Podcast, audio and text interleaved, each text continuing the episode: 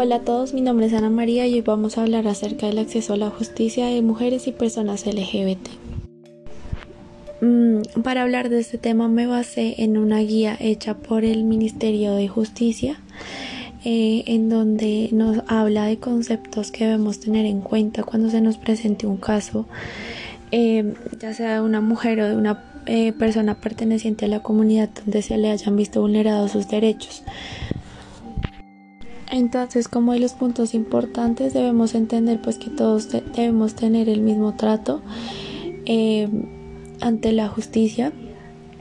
Mm, no debemos revictimizar a estas personas que se han visto vulneradas,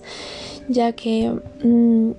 todos los días vemos eh, con cierto tipo de conductas que se revictimiza a las mujeres y a las personas eh, pertenecientes a la comunidad. Todos los días también vemos que eh, a través de acciones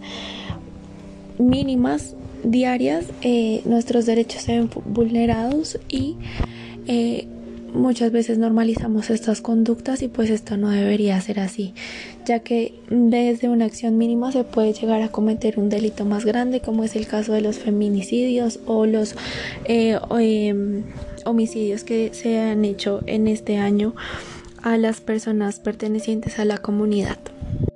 para cambiar todo este tipo de conductas, eh, pienso que debemos dejar a un lado los estereotipos, dejar de, minimizar a la mujer con ciertas acciones machistas que muchas veces nosotras mismas tenemos, em, entender que todos somos iguales y que todos tenemos los mismos derechos.